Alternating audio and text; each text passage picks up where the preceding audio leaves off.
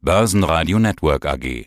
Die Expertenmeinung. Mein Name ist Andreas Scholz vom Finanzplatz Frankfurt und ich freue mich auf den ersten Talk im neuen Jahr, im Jahr 2022 zu Geldpolitik und mehr. Ich starte ja immer ganz gerne mit Zitaten unsere Interviews. Heute habe ich Folgendes herausgefunden. Die Fed hat einfach gepennt. Das sagte ein Fondsberater gestern bei uns im Interview. Und ein anderes Zitat ist, die Fed findet die Tür einfach nicht. Ja, und dieses zweite Zitat, das ist von dir. Das liegt allerdings schon fünf Jahre oder mehr zurück. Äh, aber letztendlich ist damit der rote Faden gesponnen für unseren, für diesen Talk. Wir sprechen also über die Geldpolitik. Was ist das große Thema in 2022? Ja, wenn man bei diesem Bild äh, bleiben darf, Andi, dann würde ich sagen, jetzt ähm, der Marsch durch die Tür, die Tür, ja, hat die Fed lange gesucht. Sie hat dann die Tür gefunden, dann hat sie den Schlüssel aber verbummelt gehabt, um die Tür aufzumachen und jetzt hat sie den Schlüssel in ein Schlüsselloch gesteckt. Jedenfalls Jerome Pohl, der Chef der US-Notenbank der Fed und jetzt dreht er gerade sozusagen den Schlüssel um und ist dabei, diese Tür aufzumachen. Und das große Thema wird sein, wie schnell und wie dynamisch wird die Fed durch diese Tür hindurch treten. Und die Tür ist das Symbol für einen Ausstieg aus der ultra-expansiven Geldpolitik, ist das Symbol natürlich für Zinsanhebungen. Das große Thema des Jahres 2022 wird das Thema Inflation sein. Es war ja schon das große Thema jetzt in den letzten Wochen und Monaten. Und damit einhergehend natürlich die Frage, wie ernst werden die großen Notenbanken das Thema Inflationsbekämpfung nehmen? Eins ist klar, Inflation ist kein vorübergehendes Phänomen mehr. Das war ja das Narrativ, was uns die Geldpolitik erzählt hat, vor allen Dingen im Jahr 2021. Und jetzt geht es also ran an die Inflationsbekämpfung. Notenbanker gelten ja als die Hüter des heiligen Grals der Unkonkretheit, des Unscharfen. Anders du, du bist gelernter Vollblutjournalist, du bist genau das Gegenteil. Du kannst, du darfst, du musst sogar zuspitzen. Also jetzt mal ganz konkret, was wird die Fed in diesem Jahr machen? Ja, ich denke mal so, zum Jahresstart sollte man wirklich Prognosen auch abgeben und wir können uns dann das Ganze auch gerne in zwölf Monaten wieder anhören. Fangen wir mal mit der US-Notenbank an, mit der FED. Es stimmt, sie hat lange gepennt, sie hat lange verpennt das Thema Inflation. Sie hat sich lange, man kann schon sagen, zurückgelehnt und sich immer wieder darauf berufen, das geht schon alles gut und die Inflation wird zurückkommen. Jetzt erleben wir hektische Betriebsamkeit in Washington bei der US-Notenbank. Eine lebhafte Diskussion ist jetzt entbrannt innerhalb des FOMC. Wie schnell sollten, müssten wir jetzt reagieren? Und ich glaube, die Fed wird jetzt eher mehr tun wollen als weniger. Sie wird jetzt eher den Markt überraschen wollen auf der aktiven Seite. Und deswegen gehe ich davon aus, dass sie mindestens mindestens viermal die Zinsen in diesem Jahr anheben wird. Ich würde sogar einen fünften Zinsschritt nicht ausschließen, aber das wahrscheinlichste Szenario ist viermal 25 Basispunkte rauf. Eine Serie also von kleinen Zinsanhebungen. Bislang habe ich gesagt, sie startet damit im Juni. Sie wird erst einmal sozusagen das Tapering durchlaufen lassen. Und jetzt würde ich sagen, sie wird sogar im März, im März schon den ersten Zinsschritt gehen. Dann kommt der nächste im Juni, dann erfolgt noch einer im Spätsommer, dann kommt noch einer im Herbst bzw. im frühen Winter. Und wenn das nicht reicht, kann ich mir sogar vorstellen, dass sie einen fünften Zinsschritt noch angehen wird in diesem Jahr.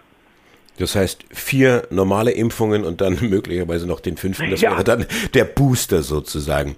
Die EZB, schauen wir nach Europa, die hat ein ganz anderes Mindset, vielleicht noch ein anderes Mindset.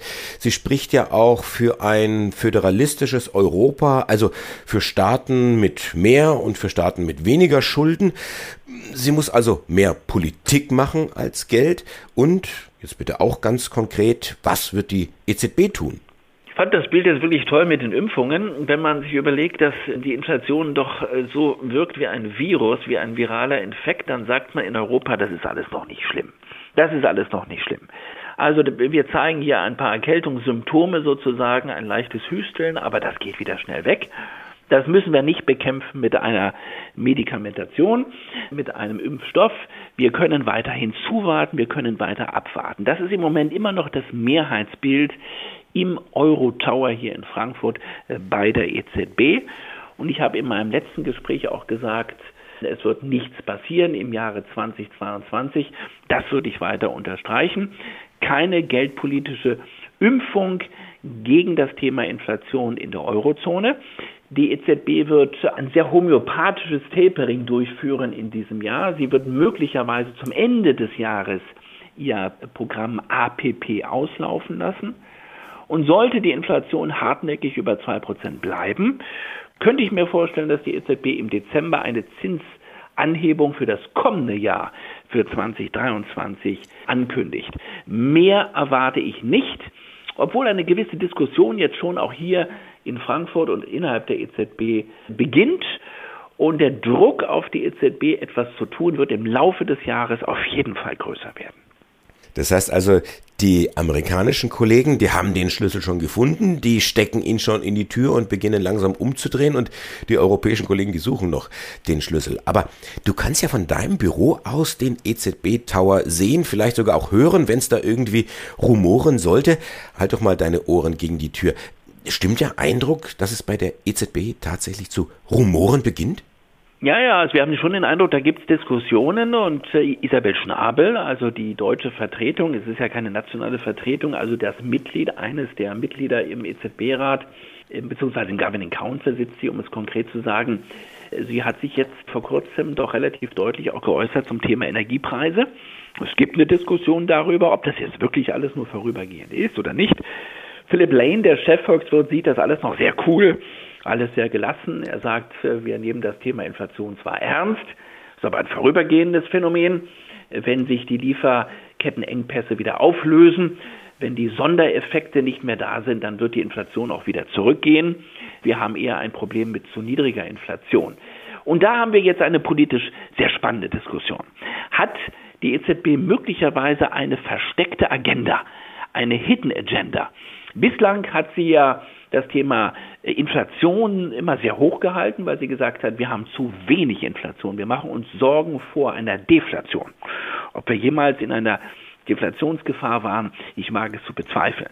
Das ging immer bislang gut. Sie hat gesagt, wir haben zu wenig Inflation, deswegen müssen wir was dagegen tun. Wir müssen also Geld weiter nachkippen. Jetzt haben wir ein anderes Weltbild. Wir haben jetzt eine wirkliche Inflation.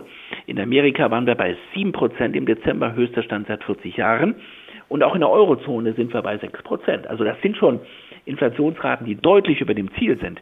Die spannende Frage wird jetzt sein, muss die EZB Farbe bekennen? Muss sie jetzt doch sagen, Moment mal, wir haben jetzt nicht eine Deflationsgefahr, wir haben eine Inflationsgefahr. Jetzt müssen wir die Inflation bekämpfen.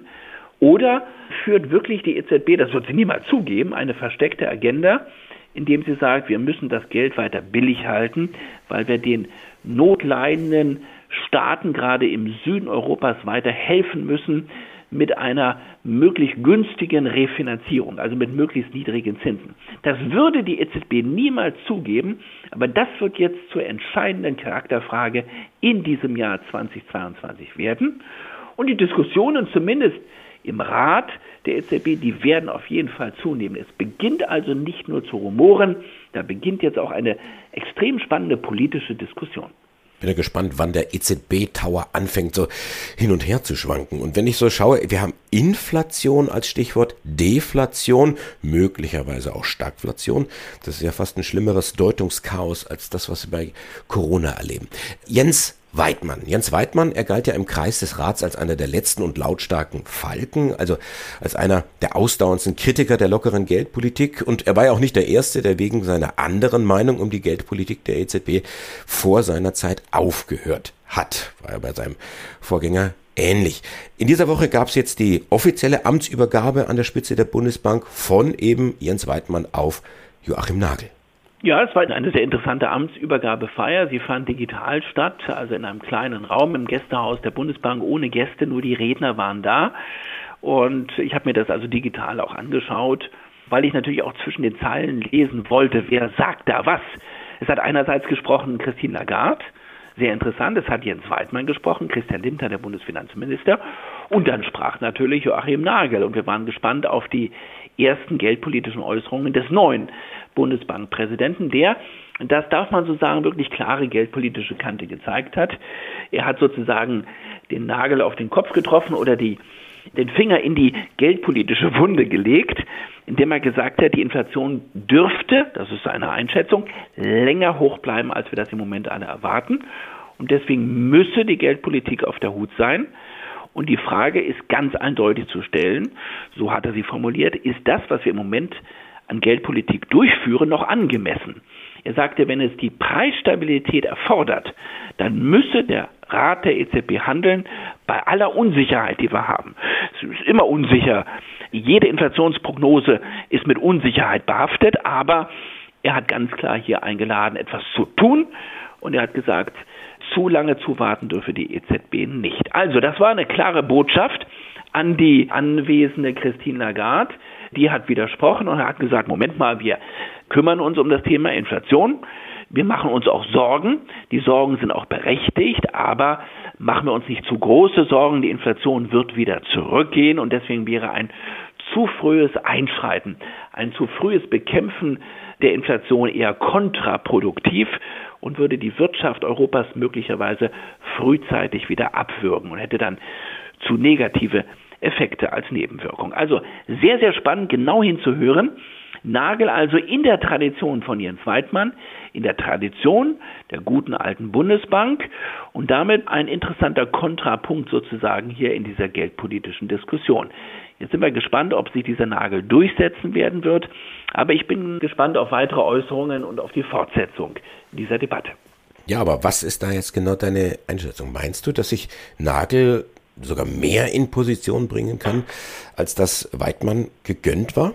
Das könnte jetzt abschließend der Fall sein, weil wir sind in einem anderen Zeitfenster. Die Ära Weidmann war geprägt eben von dieser Diskussion über das vermeintliche deflatorische Risiko. Wir hatten eben zu wenig Inflation, wir hatten keinen Zins, wir haben sehr viel Geld im Markt gehabt und trotzdem wollte und wollte die Inflation nicht anspringen. Wir erinnern uns daran. Eine wirkliche Deflation, also äh, sinkende Preise haben wir aber auch nicht erlebt. In dieser Zeit begann Weidmann schon zu warnen und viele haben gesagt, naja gut, das ist die Bundesbank, die kennt das nicht anders, die muss immer vor Inflation warnen, aber es gibt ja keine Inflation. Jetzt haben wir Inflation. Und das könnte seinem Nachfolger jetzt in die Karten spielen, dass die Bundesbank diesen Diskussionsprozess anstößt und damit könnte es Joachim Nagel etwas leichter fallen, Gehör zu finden, als es Jens Weidmann in seinen zehn Jahren vergönnt war. Hektische Betriebsamkeit in Washington, ein leichtes Hüsteln in Europa und ein neuer Chef der Bundesbank, der den Nagel auf den Kopf getroffen hat. Andreas Scholz, Dankeschön fürs Interview. Alles Gute, bis zum nächsten Mal. Beste Grüße aus Frankfurt, alles Gute, tschüss. Der Börsenpodcast.